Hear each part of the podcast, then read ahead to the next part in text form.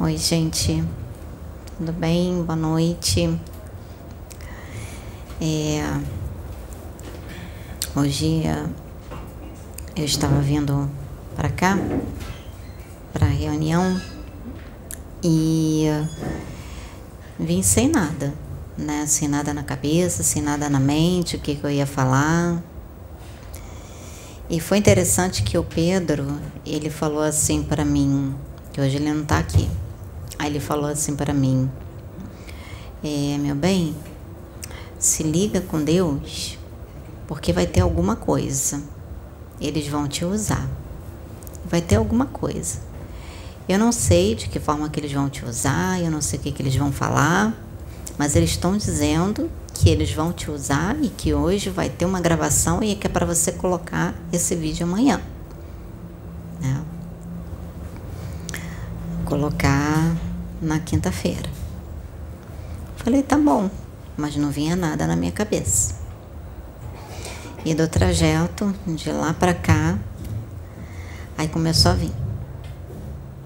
Comecei a lembrar. O rolo começou a descer. Aí comecei a lembrar daquilo que eu tinha lido, que eu tinha estudado, algumas coisas, aí vai assim, vai de um, vai para um outro, complementa e tal. Aí algumas coisas eu não sabia, fui para internet, né?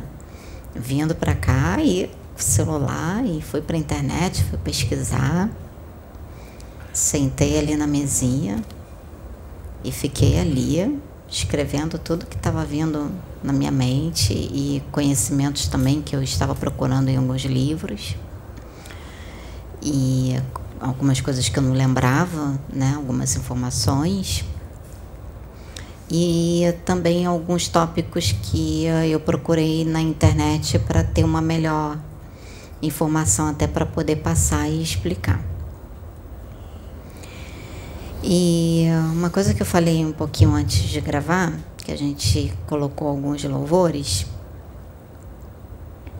e um dos louvores evangélicos hoje que foi colocado foi um louvor bem avivado, bem uh, uh, feito por evangélicos da linha pentecostal. E uh, uma das coisas que chama atenção nos louvores, que todos estavam aqui escutando, que eu até fiz essa observação, que são louvores que falam da postura de um soldado, no caso de nós encarnados. Qual postura que nós temos que adotar de guerra, né? Porque a gente está num campo de batalha, gente, nós estamos num campo de batalha, essa é a verdade. Então nós estamos entre dois polos, estamos entre a luz e as trevas. Então eles estão lutando pela gente. Então a nossa postura nesse campo de batalha define muita coisa. Define a nossa derrota ou define a nossa vitória. A vitória que eu digo no sentido de você evoluir. E a derrota no sentido de você mais uma vez ficar na estagnação. Teve a oportunidade de evoluir e fica na estagnação. Então essa está sendo a nossa escolha, porque dependendo do lado que você vai escolher, você vai ser um soldado. Não tem como. Você vai ser um recruta, você vai ser recrutado, porque você vai ser um instrumento. Pode ser um instrumento da luz ou das trevas. Então é simples assim. Dizer assim, ah, mas é, não fiz nada, fez. E até o não fazer nada já é alguma coisa. Até o não fazer nada já diz tudo. Porque na verdade a gente acha que não fez nada na nossa concepção, na nossa mente, na nossa verdade, mas no fundo, no fundo você fez um monte de coisa que você não percebeu. Então, por isso a importância de observar a si mesmo, né? Então, é muito delicado isso, né? É, é, é muito importante, quando falo delicado, é de se ter mais atenção aos pensamentos, às atitudes, às escolhas que a gente faz no nosso dia a dia, né? Porque toda escolha ela define algo na sua vida. Espiritualmente define. Todo pensamento define. Então a gente tem que estar tá muito ligado com relação a isso. Vocês pensam que não, mas até uma gripe que você pega, que você acha que é apenas uma gripe, ela define muita coisa, não só energeticamente, mas espiritualmente falando. Porque existe a diferença entre você pegar uma gripe e você se entregar, ou você mesmo gripado e você pode estar, o teu corpo pode estar ali padecendo por aquele mal que o seu corpo está sentindo, mas espiritualmente, mentalmente você não e emocionalmente você não está se entregando àquele mal-estar. Então existe essa diferença. E nesse momento, com que você vai sintonizar? Então, até nesse momento de convalescença que a gente passa, ou na gripe, ou no hospital, ou acamado, a gente faz escolha. A gente está fazendo escolha. Você escolhe com quem você está sintonizando naquele momento. E as músicas elas falam justamente disso. Que você tem que tomar uma atitude.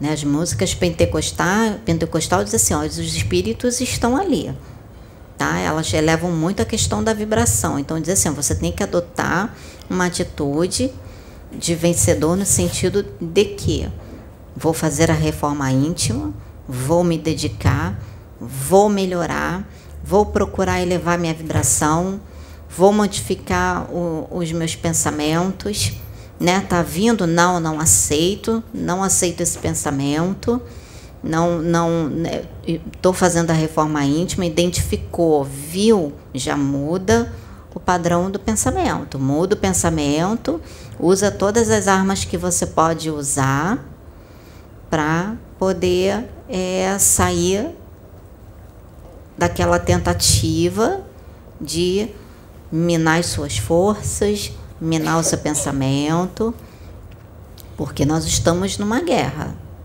Tá? E essa guerra, gente, muitas das vezes a gente é até uma guerra contra nós mesmos, principalmente. A gente guerreia o tempo inteiro com os nossos pensamentos. Você guerreia o tempo inteiro com as suas emoções. Por quê? Porque os mentores falam muito isso. Tanto os mentores, a gente tem que entender bem isso tantos mentores né, de luz, os nossos irmãos que nos assistem, que nos ajudam na nossa caminhada evolutiva, quanto os espíritos que estão nas trevas, eles vão usar aquilo que existe na gente. Então, o que, que você vai alimentar? O que, que você vai cultivar? Qual é o tipo de pensamento? Porque, da mesma forma que as trevas usam é, o ego, a vaidade, a soberba, a arrogância, a ganância, os espíritos da luz, eles vão usar o quê? O que, que eles vão usar? Compreensão, tolerância, né? paciência, todos esses sentimentos que vibram numa frequência maior, né? na questão de Hertz, que vibra, né? é, uma frequência mais alta, é o que eles vão utilizar não só para você, para cada vez te ajudar mais a você se elevar, mas ser um instrumento no local onde você está, na sua casa, no seu trabalho, na rua ou aqui,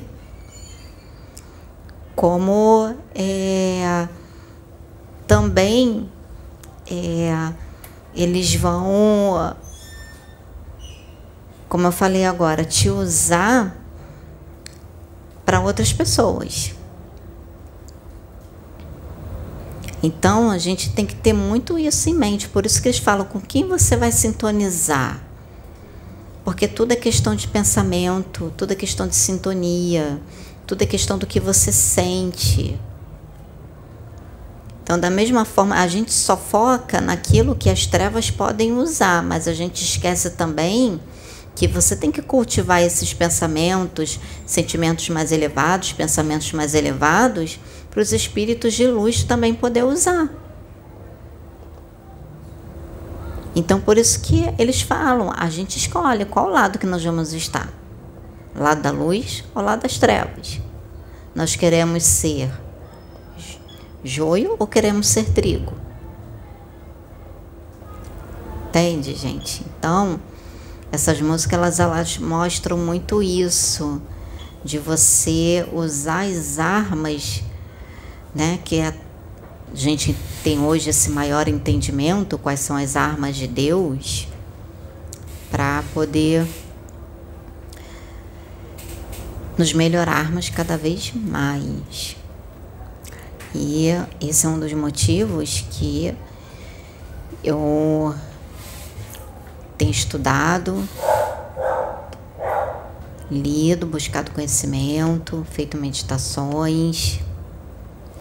Eu li algo muito interessante antes de falar sobre o tema de hoje.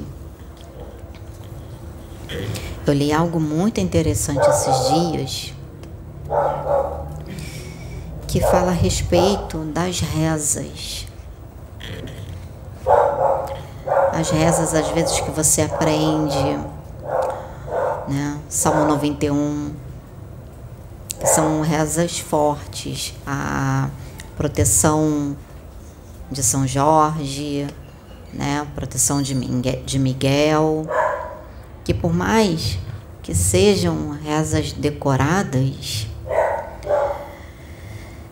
mas que são instrumentos muito eficazes, tá? São armas muito eficazes na defesa psíquica e mental. Sabe de que forma elas são armas eficazes? Vou explicar para vocês de que forma elas são armas eficazes.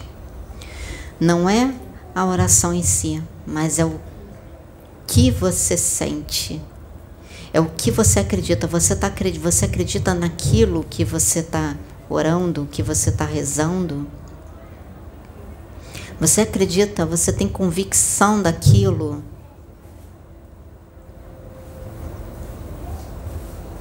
Porque você bota uma energia ali. E a esfera espiritual, a esfera psíquica, ali, o ambiente, eles trabalham. Se a gente pudesse ver o que, que acontece na esfera espiritual, energeticamente falando, quando uma pessoa ela faz a oração do Salmo 91, mas com tanta fé, mas com tanta certeza daquilo que ela está orando, movimenta tantas energias, energias da natureza, energias do ambiente, muda não só a energia do seu quarto, como não só é o nosso corpo físico, mas o nosso corpo astral, astral também, né? O nosso psicossoma, ele é uma cópia do nosso corpo físico.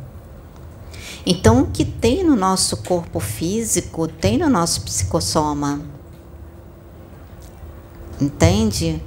Então, tem glândulas, tem tudo isso sabe? Tem sinapses, tem nervos, vamos dizer assim, de uma forma diferente. Tá entendendo? Então, é, não só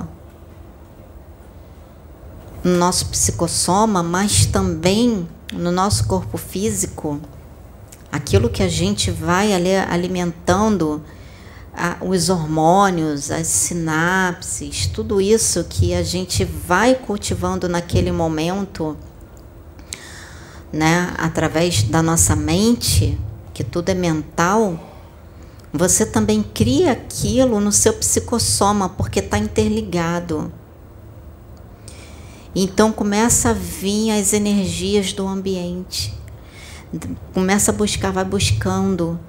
Você muda toda a energia do seu quarto, você cria uma aura de proteção no seu quarto, assim como você cria uma aura protetora ao seu redor. Então eu estava lendo sobre isso esses dias, por isso que eles falam tanto da importância da oração. E não é você orar correndo.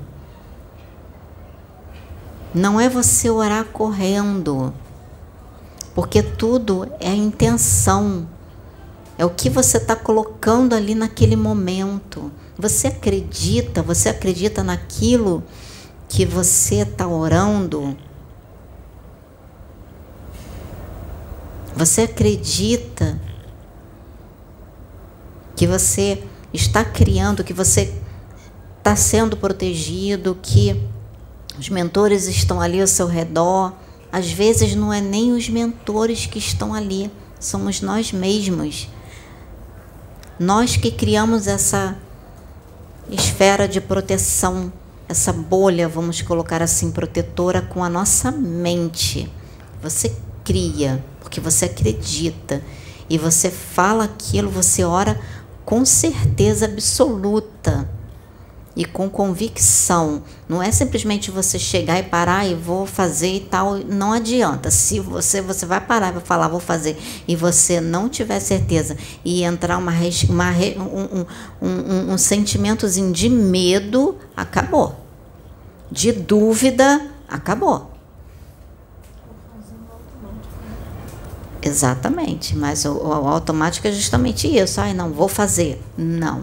Você tem que parar e você tem que. É certeza. Você tem que acreditar naquilo que você está orando. E que você vai e você está emanando. Que aí é feito todo esse. Essa, esse mover energético da energia do ambiente, da natureza que vem, sabe? Muda tudo muda mesmo, né? Até no nosso tálamo, né? A forma como ele brilha, como ele funciona. Eu estava lendo sobre isso esses dias. Então a importância de você orar com convicção, acreditando. Isso faz toda a diferença, lógico, junto com a reforma íntima, tá, gente? Porque se você não estiver contribuindo também, né, para que tudo isso, essa, essa defesa psíquica ela aconteça, se você não estiver fazendo a reforma íntima, não vai adiantar nada. Então, é, é todo um conjunto. É reforma íntima, a sua melhoria, a sua modificação, junto com esse momento de oração que você é, tá em casa, você vai dormir, né? Eu estava vendo isso, né? Estudando, eu estava lendo e vendo isso. Como é que acontece no momento que você vai dormir? Os elementais, tem tantos elementais que, que estão à noite que a gente nem imagina, sabe? Que a gente não vê e a gente não imagina. Então, quando você para, você desliga, para de mexer no celular, toma um banho, que o banho ajuda, desliga a televisão, né? Aí para aquele momento, né? Relaxa, tudo aquilo, você tem que criar todo um ambiente também para isso, né? A sua mente, você tem que ir já condicionando a sua mente para esse momento. Então, quando você faz isso, aí você vai se senta na cama ou sentado, aí você vai orar nossa, se a gente pudesse ver, eu lendo, eu fiquei, sabe, nos conhecimentos que eu tenho, eu fiquei visualizando tudo que acontecia. Eu falei, meu Deus, eu fiquei assim, sabe, da lua, da energia da lua, do à noite tem seres da noite, assim, né, a, a, a, seres da lua que estão na lua, que trabalham na energia da lua e que tem uma ação e que se as pessoas imaginassem, né? Eu fiquei assim bem, eu falei assim, não, isso é uma coisa que eu vou falar, né? Vou falar para que as pessoas possam entender isso. Isso é bem importância da oração. Tanto que eles falam, né? É, até quando você ora o Pai Nosso, há uma diferença muito grande de você orar o Pai Nosso por orar, simplesmente, ah, vou orar um Pai Nosso. Pai Nosso que estás no céu, santificado seja o vosso nome. Agora, quando você para E você cria toda uma atmosfera e você já condiciona o seu cérebro, não, agora esse é meu momento com Deus. Vou iniciar a minha oração com o Pai Nosso. E você entendendo o que, que é o Pai Nosso que estás no céu, céus, santificado seja o vosso nome. E você entendendo aquilo, você já começa a criar. Já começa a colocar as energias ali em movimento começou, já colocou e já foi para a oração. Então isso é muito importante, gente, muito mesmo. Eu li isso esses dias e uh, por isso que eles falam, vai, tem, não sei onde é que é, é, mas diz assim, tá lá na Bíblia que fala assim, é, vai pro teu quarto, no secreto, e ali você vai orar porque aí é aquele teu momento de intimidade com Deus. Então, esse momento de intimidade, você cria o quê? Intimi emoção, você coloca emoção, sentimento, tudo isso, né? Ou até mesmo aqui, né? Como foi agora, bem no início que a gente fez, que todos ali, eu fazendo a oração, mas tendo isso em mente hoje, né, agora, mais ainda, mais forte. Então, em grupo e todos orarem ali nessa mesma sintonia, nossa, imagina. A luz que fica, que irradia, ainda vai fora daquele ambiente. Ela vai alcançando, vai indo, vai se espalhando e você estabelece uma defesa psíquica, uma defesa ou no quarteirão, né? E assim vai. Então isso é muito Jesus, né?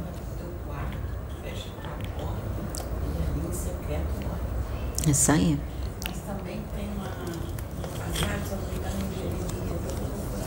É. É, então isso, esse momento de preparação, ele é muito importante em todos os momentos da nossa vida. Às vezes a gente acorda com tanta pressa ou acorda é,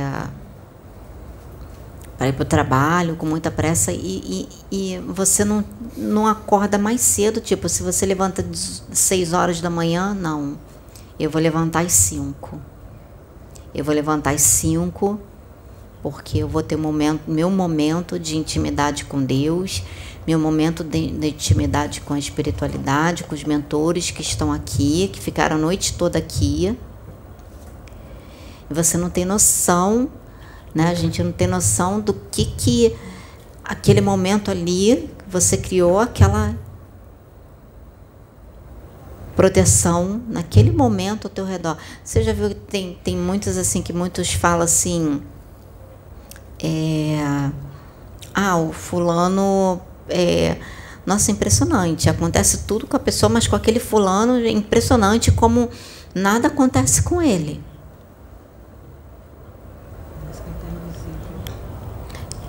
Lembra aquele, não sei se vocês lembram aquele filme é, que foi Bruce Williams que fez, é, Corpo Fechado. Lembra? Um acidente de trem, que todos no, no trem morrem e ele foi o único sobrevivente. Lembram desse filme? Quem quiser assistir, Corpo Fechado. Ele nunca ficou doente, nunca sofreu um acidente na infância dele, na vida dele. Nunca aconteceu nada, nunca levou um tiro, sabe? Assim. E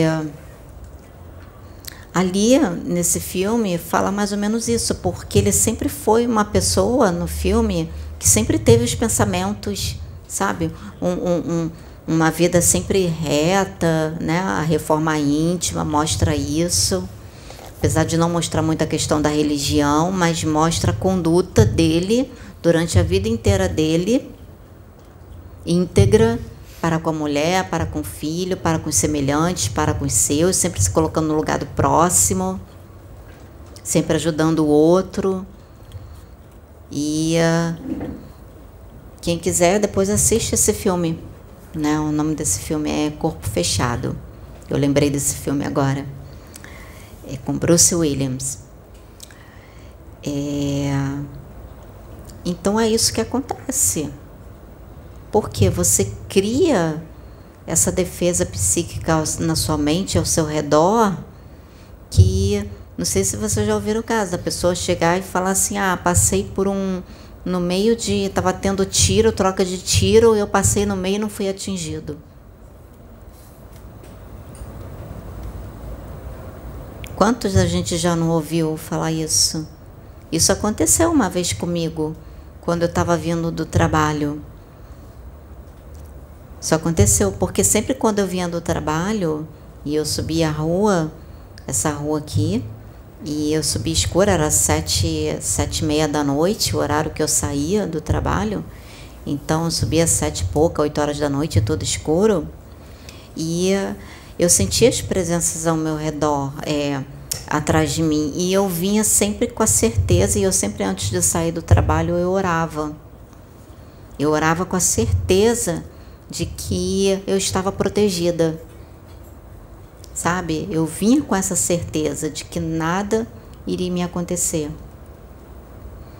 E nesse e sempre teve um determinado dia que uh, eu subindo ali a rua Aí o rapaz chegou a me chamar, né, de uma barraquinha, chegou a me chamar porque tinha os assaltantes vindo por trás, eu não tinha visto. Gente, eles passaram por mim que eles não me enxergaram. Eles passaram por mim que não me enxergaram. Eram dois, eles passaram assim, sabe? Um desse lado, o outro desse, e o outro do outro lado da rua, e eles conversando, e eu estava com a mochila atrás. E eu cheguei em casa e ainda fui conferir para ver se estava com o celular, a carteira estava tudo ali. Aí quando eu cheguei, estava chegando perto de casa, aí eles veio, o pessoal falou assim, nossa, é, é, esses caras, quando chegou lá embaixo, eles assaltaram lá embaixo. E eles passaram, ainda veio outro assim que se juntou a eles, que eles estavam em pontos diferentes, que eles passaram por mim e simplesmente eles não me enxergaram, não me viram. Então isso é o que a gente orar, né? E criar essa atmosfera, não com medo, com dúvida, ai, será que eu tô protegida? Será que vai acontecer? E lógico, tudo com a questão da reforma íntima associada. Tá? Então a música fala muito disso dessa nossa postura, essa nossa posição, né? Que a gente tem que estar tá sempre adotando no nosso dia a dia. Elas nos mostram de uma forma evangélica, mas quando a gente tem um conhecimento, a gente tem uma expansão de consciência, você consegue entender a mensagem que a música está te passando, tanto da evangélica, quanto da católica, quanto da umbanda, quanto é, qualquer outra música assim, né, de alguma outra religião que tenha uma mensagem, você consegue captar a mensagem que ela quer passar para você, o que, que ela tá te falando. E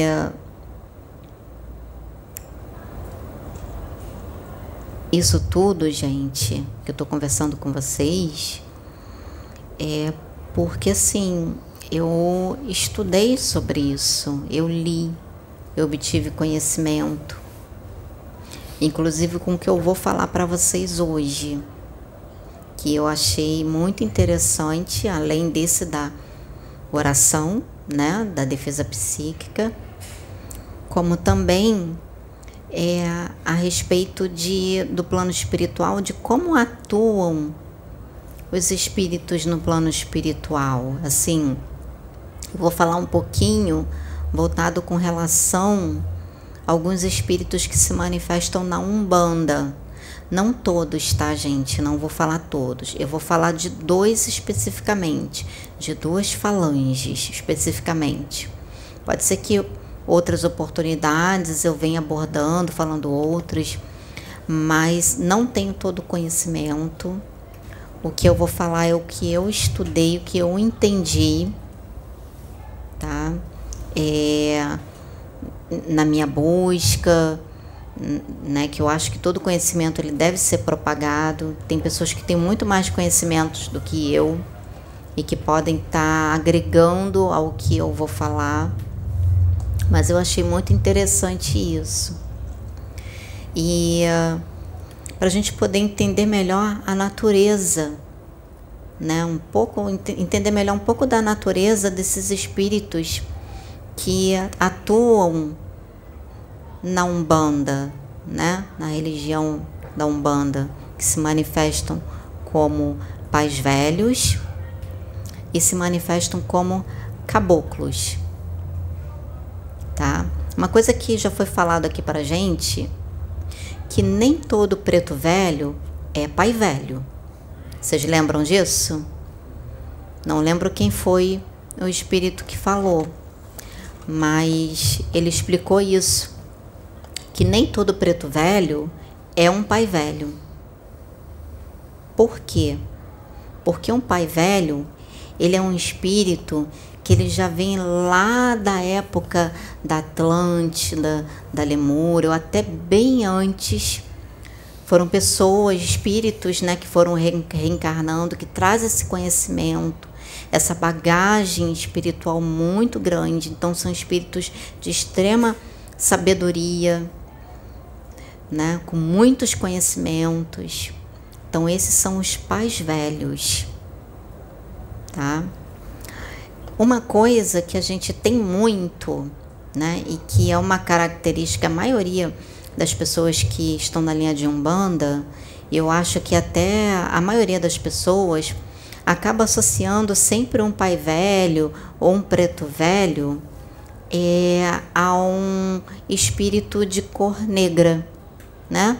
A um negro velho, vamos dizer assim, né? Quando fala um pai velho ou um preto velho, acaba fazendo essa associação, tá? Mas nem sempre é isso, gente.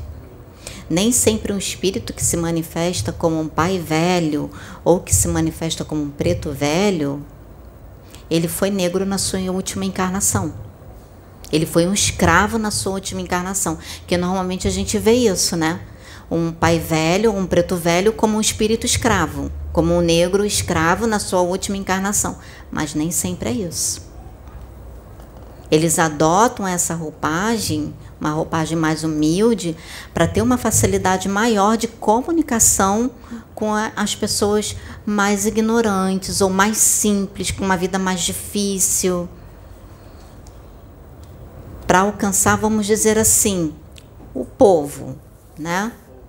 O povão, exatamente. Então, eles adotam é, essa roupagem para ficar mais fácil. Por exemplo, eu teve uma vez que incorporou em mim um preto velho que eu olhava e ele era branco.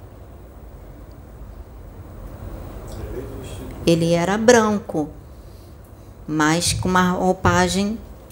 Ele adotou aquela roupagem de preto velho, que ele se curvou todo para ser mais fácil, para passar uma mensagem muito simples, tal. Mas tem essa diferença. Então a gente é, nem todo espírito que se manifesta como um preto velho ou um pai velho, é, na sua última encarnação, foi um espírito escravo. Foi um espírito negro escravo. Tá? Às vezes eles tiveram outras, é, tiveram outras vivências na sua última encarnação, ele passou por uma é, encarnação de, totalmente diferente, mas eles, principalmente os pais velhos, por serem espíritos muito antigos, quando eles encarnam, eles encarnam sempre para contribuir no progresso evolutivo. E a maioria desses pais velhos que são é, espíritos iniciáticos, lá da Atlântida e da Lemúria, a maioria deles né, escolheram encarnar lá na África, lá no Congo, né, naquela área toda ali, para ajudar o quê? Ajudar no progresso evolutivo. Daqueles espíritos, daquele povo muito sofrido, escravo. E muitos deles ainda vieram com esses espíritos na, é, na época da escravidão, né, quando muitos estavam sendo trazidos da África aqui para o Brasil como escravos, eles também vieram. Vieram para poder ajudar ajudar na evolução e serem exemplos de força, de determinação. E como eles têm muito conhecimento, eles já trazem isso deles lá da época, né, que está impresso lá no perispírito deles, no, no arcabouço mental deles, a questão das plantas, da alquimia, de tudo isso. Né, desse, do, do magnetismo da, da, da, das plantas, né, o, o bioplasma, tudo isso, então, é, eles trouxeram todo esse conhecimento para os negros naquela época, para poder ajudar, porque era uma coisa que fluía facilmente. Entende, gente?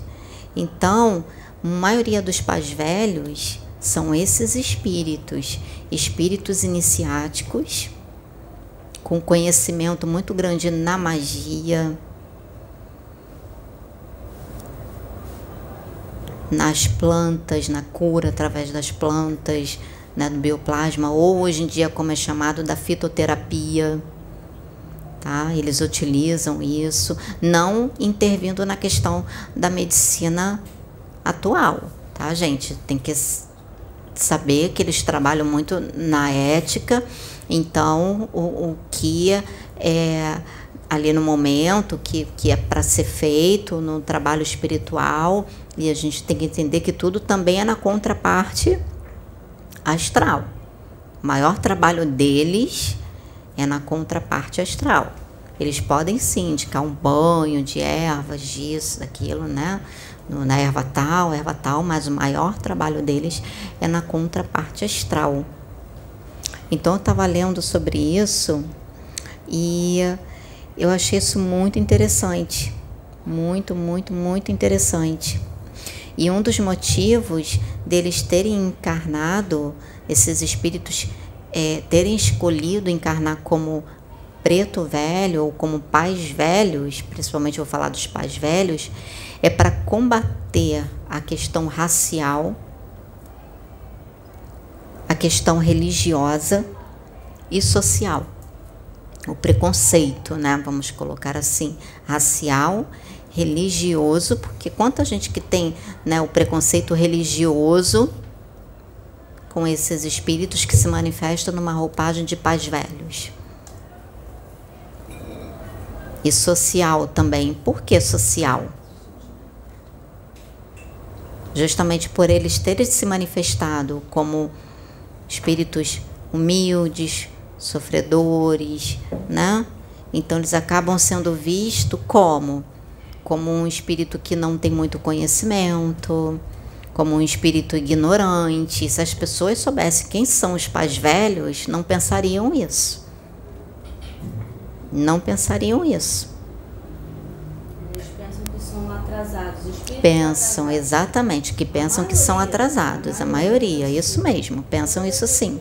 E, no entanto, eles são espíritos iniciáticos. Conhecimento de magnetismo, magos, isso aí.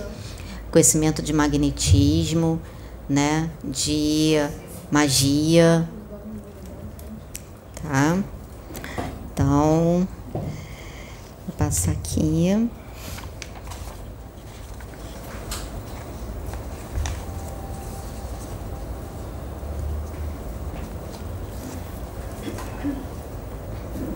Então, como eu estava falando, gente, esses espíritos, os pais velhos, eles são mais experientes que os pretos velhos por eles ser quem são espíritos antigos lá da época da Atlântida e da Lemúria.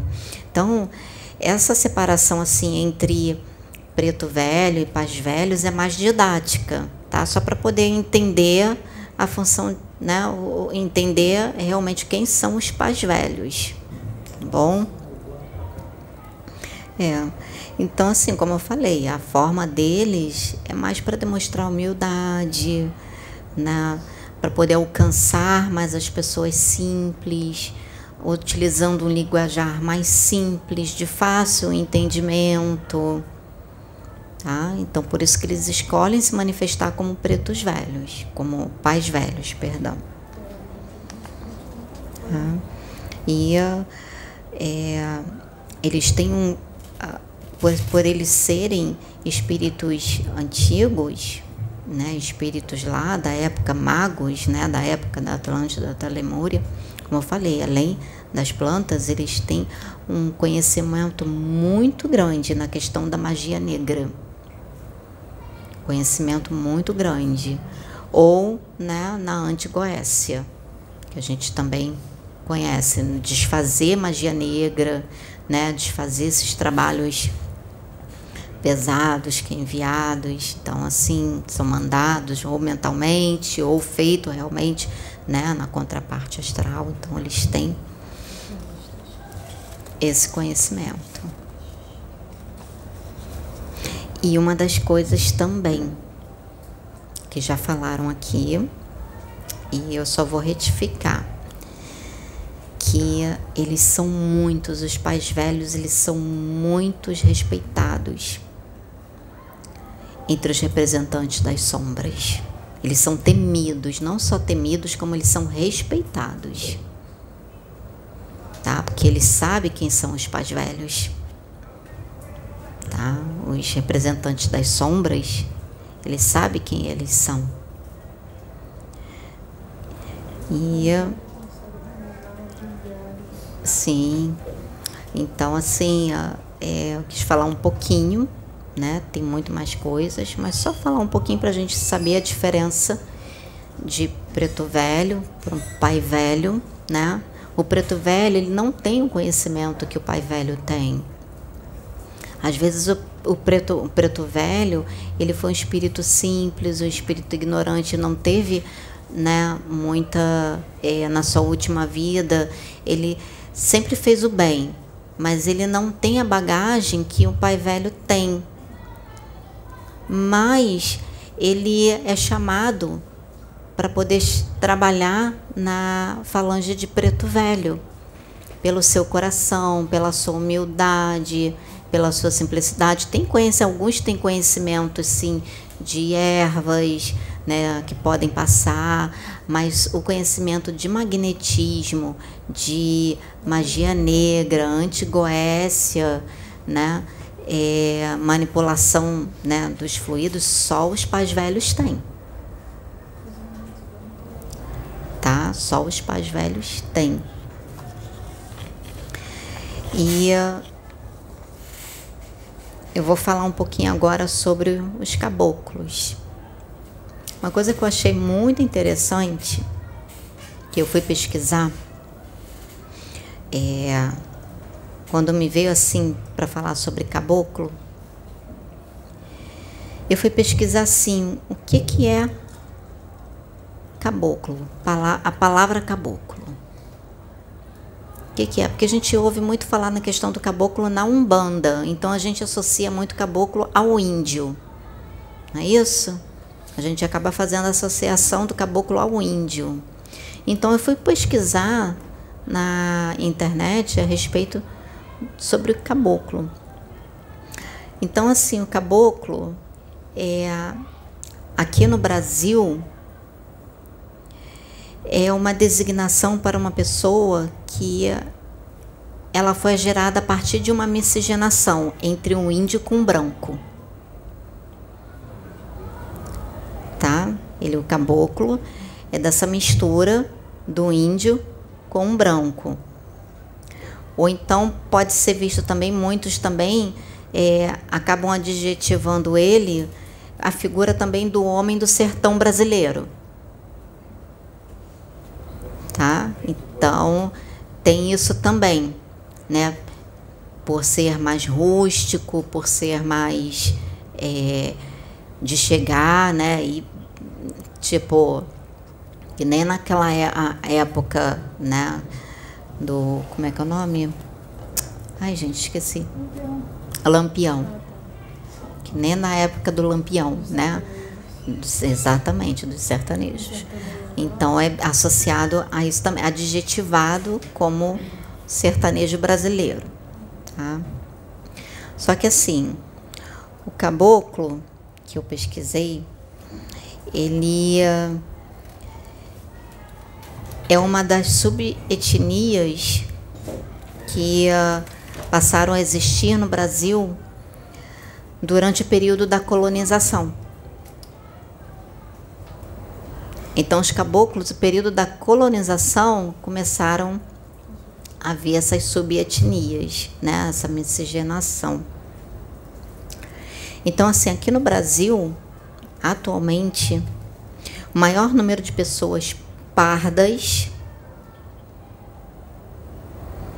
elas são tidas como caboclos ou como cafusos.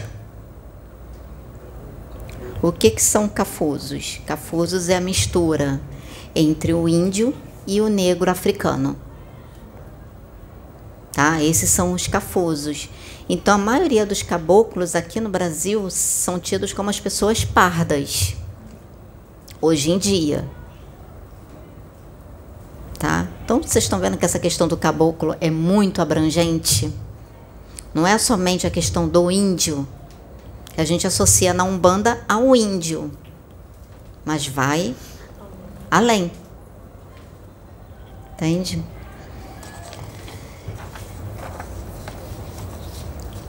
Agora eu vou falar na questão da Umbanda, quis trazer na questão né, a cultural e agora né, cultural brasileira, né, de nação, de misturas, de raças, de etnias, subetnias. Então agora eu vou trazer voltado para a Umbanda, o caboclo voltado para a Umbanda. Então partindo dessas etnias e essas subetnias que a gente viu, que é bem, né, bem abrangente, bem extensiva. Então, assim, a Umbanda, ela é uma, ela, ela é uma religião afro-brasileira. Tá? A Umbanda, ela é isso. Ela é uma religião afro-brasileira e que ela surgiu no final do século XIX e no começo do século XX. Tá? Essa Umbanda. E como é que os caboclos eles são vistos na Umbanda? Não só na questão, no, vou, vou, vou tirar um pouquinho nesse momento a roupagem de índio, mas a personalidade caboclo, a figura caboclo, como ele é visto hoje em dia na Umbanda? Ele é visto como um espírito sábio, porque você vê a sabedoria que ele te passa ali naquele momento, os conselhos que ele te passa, e evoluído. Tá? Na maioria das vezes, eles se apresentam com uma roupagem indígena, para ficar mais fácil a comunicação, porque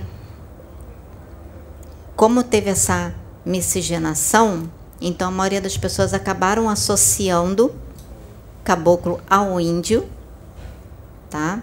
Da mesma forma essa regra vale pro pai velho, mas não quer dizer que na sua última encarnação ele foi um índio.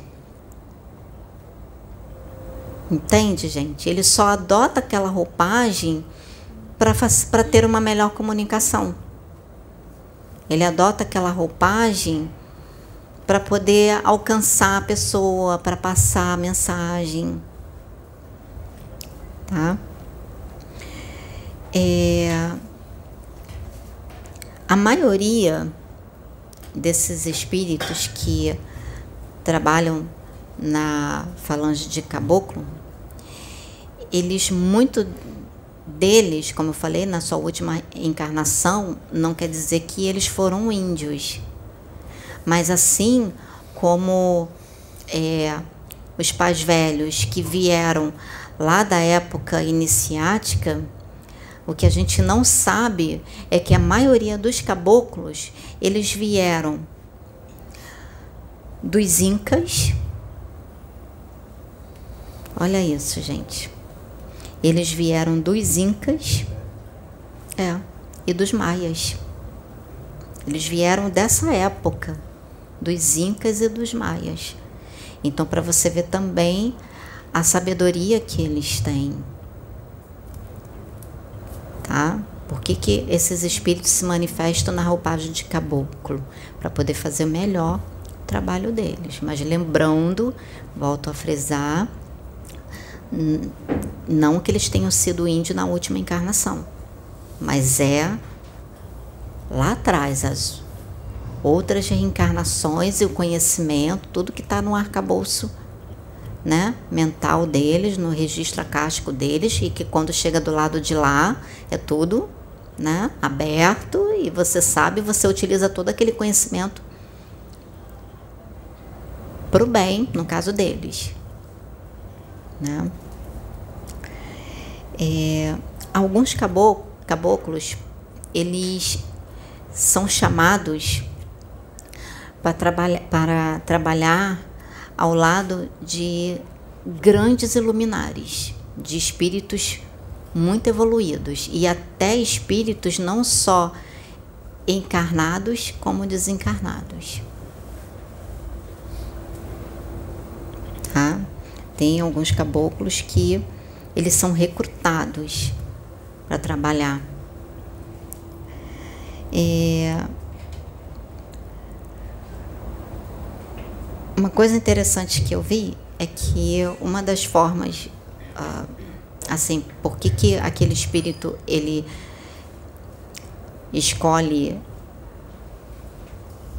trabalhar na linha de caboclo porque o caboclo ele tem a linha de caboclo ela tem uma representatividade. Vocês já viram como é que um caboclo se manifesta? Já viram a força que eles se manifestam? Vocês já viram que, tipo assim, parece que não cansa, sabe? Quando ele se manifesta ali através do médium, o médium parece que não depois o médio, né, sente um pouquinho, mas naquele momento, naquela hora, eles usam o médio ali com, com, com muita força, com muito ímpeto, que você olha, às vezes é um médio, sei lá, que tem 40 e poucos anos, 50 e poucos anos, e uh, incorporado e parece um adolescente ali naquele momento manifestado. Por quê? Porque o caboclo, gente, ele representa o simbolismo do caboclo é jovialidade, é energia, é destemor. Você já viu que eles vão e, né, ali naquele momento manifestado fazem, né, destemor e valentia. Esse é um dos simbolismos do caboclo. Essas características, né? Quando falo simbolismo, são características tá? E principalmente transformação e progresso. Porque o caboclo, quando chega no local, é para transformar. É transformação e haver o progresso. É transformar aquelas energias tudo para haver o progresso. Quer seja aqui, no momento ajudando na reunião, ou no astral. Tá? Então, Caboclo tem isso.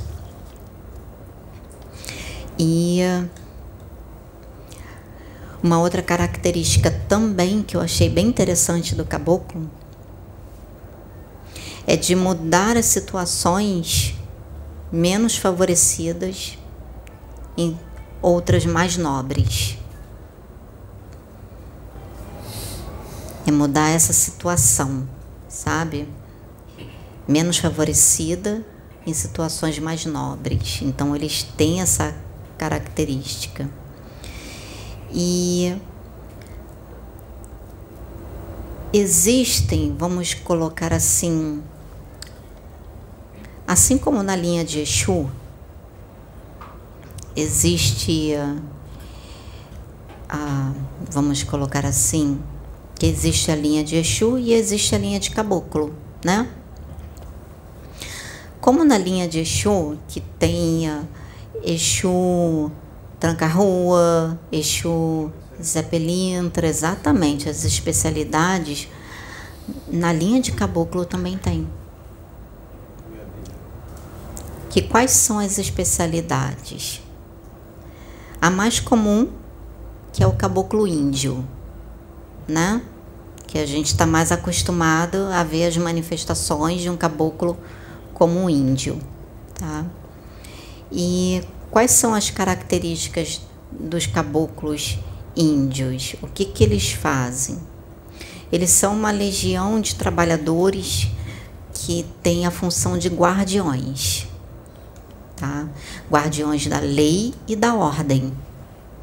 É muito parecido com o Exu, só que é na linha de caboclo, tá? Então, o que, que qual a atuação deles? É justamente na lei e serem guardiões da lei e da ordem contra as falanges do mal. De que forma? Eles saem pelo umbral, né? Eles vão em tarefa de defesa é, não só defesa e disciplina. Então eles vão pelo brau, não só da defesa, da disciplina, colocar ordem, né, naquilo que é necessário. Então eles têm essa atuação. E uma das coisas, eles são bem temidos pelos espíritos das trevas tá? Eles são temidos porque justamente por estarem ligados a que está ali, ligarem a, a ordem, a disciplina, então são bem parecidos com o Exu, né? Da forma deles, mas a gente já sabe como é que vocês já viram um caboclo índio, como é que eles vão para a floresta, como é que eles vão né, para caça, como é que eles enfrentam lá o, o, os índios, como é que eles são, eles enfrentam, eles não fogem não. Não fogem da batalha, são muitos muito corajosos. Então achei bem interessante isso, caboclo índios. Aí depois vem os caboclos boiadeiros, tá? Que às vezes a gente não associa, né? Não faz a gente ver boiadeiros, mas na verdade eles são da linha de caboclos. Os boiadeiros, eles são da linha de caboclos. E qual a especialidade deles? A especialidade dos caboclos boiadeiros é desobsessão coletiva e individual. De que forma eles fazem essa desobsessão coletiva e individual? Né? De que forma eles, eles fazem isso? Vamos colocar assim: no umbral, na esfera umbralina, eles destroem as bases das sombras e desfazem, destroem também é, as fortalezas das sombras. Essa atuação deles é destruir, tá? Então eles têm um grande magnetismo, magnetismo muito grande, eles são muito respeitados pelas entidades do mal ou na né, a, o que a gente costuma dizer também os quiumbas. Então, os quiumbas, quando vêm os boiadeiros, vamos colocar assim no nosso linguajar, ó, mete pé. Tá, gente? Então, eles têm essa função de desfazer os redutos, tá? Das sombras, é, desfazer é, fortalezas do astral inferior. Então, eles tem, os boiadeiros têm essa função mais específica, é diferente dos caboclos índios, tá?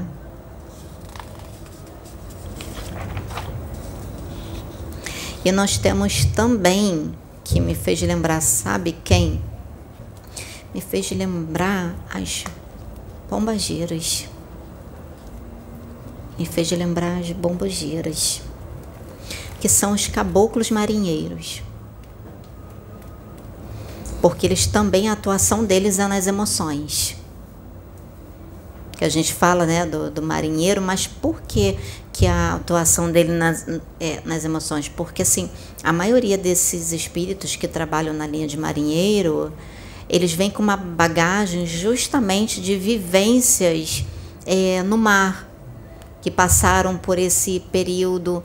É, ficaram longe da família, passaram pela solidão, então eles entendem o que, que é isso, o que, que as pessoas passam, justamente por eles terem outras encarnações, terem vivenciado esse tipo de experiência e justamente no mar. Por isso que eles são ótimos também para atuar, trabalhar, nos ajudar nas emoções, tá?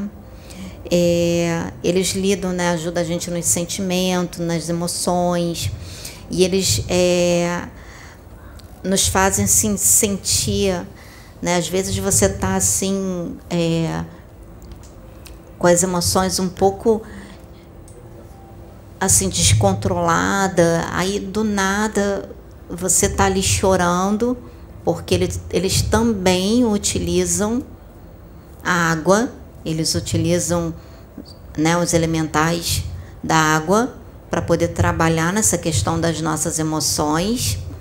Então, trazer aquele sentimento de suavidade, né, de calma, de amor. E eu acredito que, como eu falei, me lembrou muito as pombagiras, que eu acredito que deve, né, eles devem trabalhar juntos nessa questão.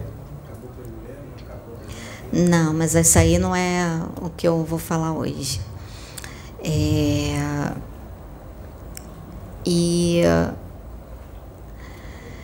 e a limpeza também energética que esses caboclos marinheiros eles fazem, tá? Como eu falei, que eles se utilizam do elemento água para fazer essa limpeza, para ajudar no controle das emoções, né? Eu achei muito bacana isso, porque eles atuam, às vezes você tá com uma emoção muito ali contida e eles atuam nessa liberação dessa emoção, às vezes que está te fazendo tão mal e eles têm essa atuação de é, liberar essa emoção muito forte e possibilitar que às vezes por conta daquela emoção você não consegue ter uma visão mais ampla do que está acontecendo espiritualmente falando. E eles te ajudam nesse sentido de atuando ali nas suas emoções você conseguir ter uma visão mais ampla do espiritual, do, do, do que está acontecendo. Achei muito interessante. É, e o último que eu quero falar, depois até o que ele falou dos outros, eu vou pesquisar depois com mais calma para trazer esses conhecimentos. Mas por enquanto foram somente desses que eu senti que veio para eu poder trazer, até porque foi o que eu estava estudando e uh, nem imaginava que eu ia falar sobre isso, que no domingo teve um trabalho espiritual muito intenso. Quem veio domingo viu o que aconteceu. E uh, vou falar um pouquinho do que aconteceu e depois eu vou falar sobre esse caboclo, sobre essa falange de caboclos e a atuação deles que o que, que aconteceu no trabalho de domingo foi um trabalho de atuação na parte, na, na contraparte astral, muito grande. É, eu senti a presença de um espírito. Eu não sabia a princípio quem era, porque a energia era muito forte, muito forte. Eu só sabia que era um caboclo. Isso eu senti bem nitidamente eu senti que era um caboclo. E ali ele foi se manifestou, né? Dei passagem para ele, ele se manifestou e começou a fazer, né? A dança, as manifestações. E nisso ele, quando terminou de fazer as manifestações, ele me levou. Isso eu senti quando ele me levou. Ele me desdobrou e me levou. E eu fiquei, é, ao mesmo tempo que eu estava consciente, mas eu também estava desdobrada e vendo na, na, na parte espiritual o que, que estava acontecendo. E eu vi quando eles trouxeram o espírito e acoplaram, fizeram um acoplamento áurico do espírito na né? Ao meu corpo e ali ele se manifestou muito contido, que eu vi quando eles foram lá guerreando e alguns eu vi que debandaram, fugiram, mas outros é, eles conseguiram capturar, mas esse especificamente eles pegaram e trouxeram aqui e quando ele se manifestou bem contido, não conseguia fazer, estava sem forças, porque ele tinha sido a, a, o campo dele tinha sido vi quando eles desfizeram o campo dele, protetor dele e de desfizeram o campo dele e ali montaram um outro campo ao redor dele, fizeram outro campo. O primeiro desfez, eu vi quando desfez, aí ele ficou bem nítido para mim, que eu vi. E depois eles fizeram um campo de contenção nele e trouxeram e ele se manifestou. E eu estava vendo tudo isso. Aí depois ele, uh, eles levaram, né? Quando ali ele, né, aconteceu todo o processo, tudo ali, eles levaram ele e ao mesmo tempo me levaram também para eu poder me refazer. Né? Aí foi quando eu fiquei realmente bastante tempo desdobrada. Né? Assim que ele desacoplou, que eles desacoplaram e levaram ele sob custódia. Aí ele é, fiquei ali desdobrada. E eu não sabia, eu vi que eram caboclos.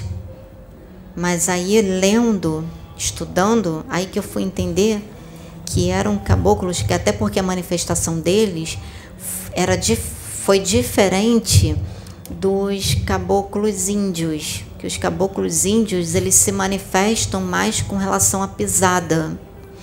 E ele eu percebi que ele se manifestou de uma forma diferente, que são os caboclos quimbandeiros. Quimbandeiros.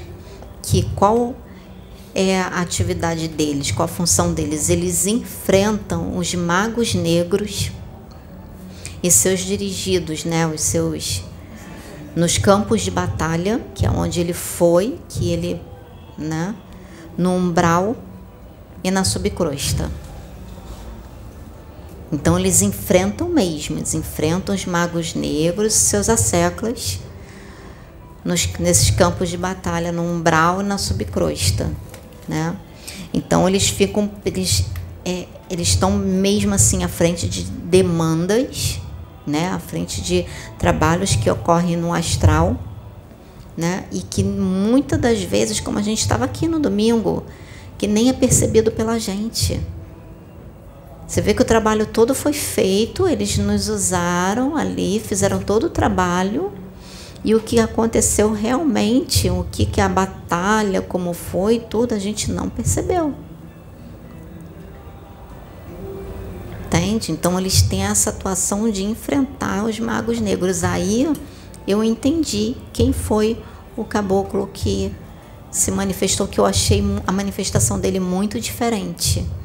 Eu senti a energia dele diferente, diferente da do índio, diferente da do boiadeiro.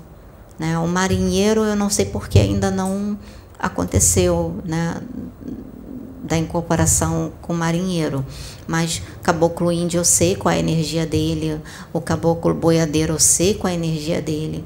Mas essa do caboclo quimbandeiro, é, foi, a energia dele é muito diferente. Muito. É mais intensa, é mais forte, sabe? É mais. É, é, não, mais mais movimentada, mais, mais forte. Né? Não tem outra palavra para descrever, mais forte. Então aí foi que eu entendi quem era né, esse caboclo. E eu achei, né, veio para mim né, um conhecimento, né, como se a espiritualidade me mostrou que a maioria das vezes, às vezes as coisas acontecem assim comigo. Eu passo pela situação, Eu passo pela experiência e depois a espiritualidade vem dizer assim, ó, foi isso que você passou. Você entendeu o que, que é? Você sentiu a energia? Você entendeu como é que funciona? Você está percebendo como é que é? Então, na maioria das vezes, sempre que houve né, a questão da incorporação comigo, de resgate, é sempre assim. Né, conosco aqui, com Pedro, com a Sônia, é sempre assim. A gente passa pela situação para depois o conhecimento vir e a gente entender. Aí a gente associa né, o, o que a gente está obtendo de conhecimento com aquilo que a gente vive, vivenciou na incorporação ou num desdobramento. Né? Na maioria das vezes é assim. Por isso que fica mais fácil, por isso que o Pedro até fala com propriedade sobre né, os conhecimentos, ou o Espírito vem, fala com propriedade, porque aqui conosco é assim. A gente vivencia e na maioria, na maioria das vezes é sempre assim, a gente vivencia para depois a gente saber o que, que aconteceu, né?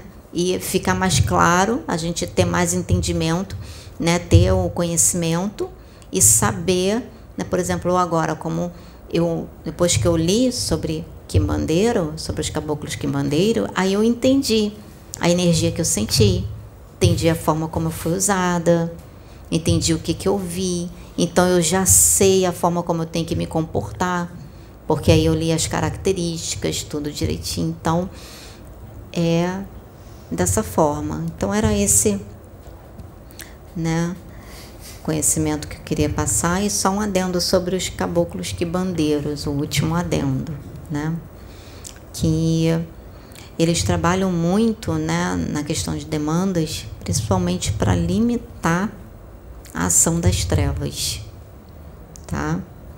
E é, por que, que eles trabalham, né? Eles trabalham assim diretamente com o mago negro, né? Nessa, nessa parte, no combate ao mago negro, porque eles conhecem profundamente as artimanhas dos seres da escuridão. Eles conhecem profundamente. Então é isso, gente. Um pouquinho de conhecimento que eu estudei. Eu sei que não é muito, mas é, eu achei interessante, né?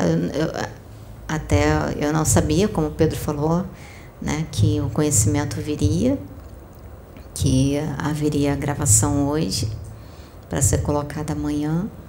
E eu não sabia que era isso, simplesmente estava vindo para cá e desceu. E eu fui pesquisar um pouquinho, tem muito mais lógico sobre esse assunto que tem que ser mais destrinchado, tudo. Então, aos pouquinhos a gente vai falando, aos pouquinhos a gente vai conversando, a gente pode, né, como ele deu a ideia, a sugestão de falar de outras falanges, né, de, dos caboclos.